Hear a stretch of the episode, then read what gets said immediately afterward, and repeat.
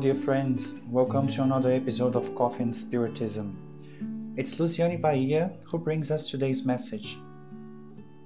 In the Gospel according to Spiritism, chapter 9, entitled Blessed are the Meek and Peace Loving, we find a message called Patience, offered by the Spirit named as Spirit Friend in Havre, 1862. As we know, the Spirit Friend, according to the revelations of the blessed mediumship of Divaldo Pereira Franco, is the spirit of Joanna de Angelis. In that text, the benefactor begins the reflection by stating, Pain is a blessing that God sends upon the elect. Inevitably, we can ask ourselves, how can pain be a blessing? Why the pain to God's elected ones? Elected is everyone who preferably is the object of choice. So, who are God's elected? God, as the doctrine of spirits teaches us, is the supreme intelligence primary cause of all things, sovereignly just and good.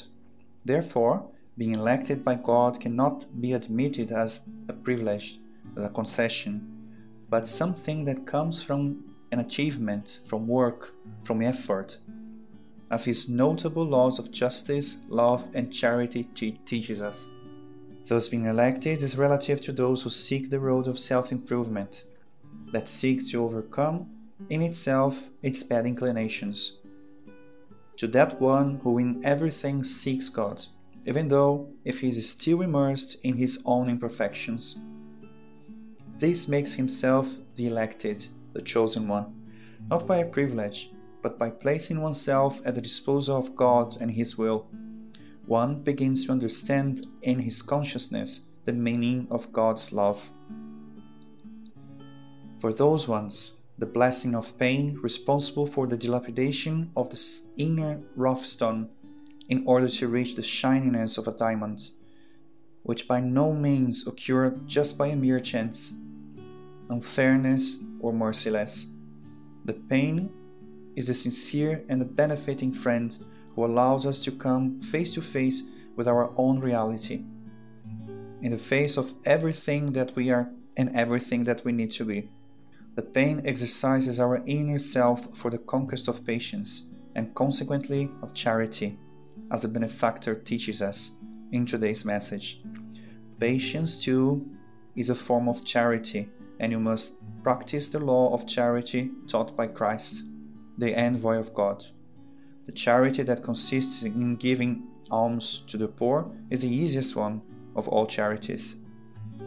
There is another kind However, it's m- much more burdensome and consequently more meritorious. Forgiving those who God has placed on our path to be instruments of our suffering and to put our patience to the test. Pain, therefore, allows us to be patient, as well as benevolence. Indulgence and forgiveness makes us more humble, kind, and fraternal towards others. It gives us the opportunity to walk on the challenging and transforming pathways of our own inner reality. Pain still allows us to meet again our inner selves, our neighbors, and also God. That's why it's truly a blessing. So, in the face of pain, no matter how difficult it may be, let us begin the exercise of identifying what does the pain proposes us to change? What would it like to tell us?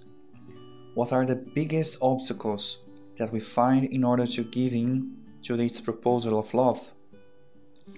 In these challenging days, let us always remember that the pain is the love of God translated both for our understanding and for the blessings of our Heavenly Father upon us.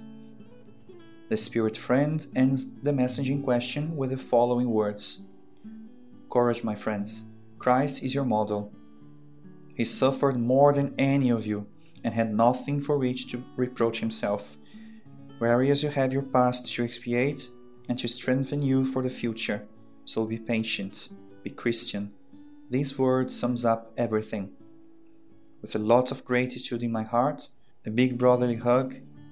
Until the next episode of Coffee and Spiritism.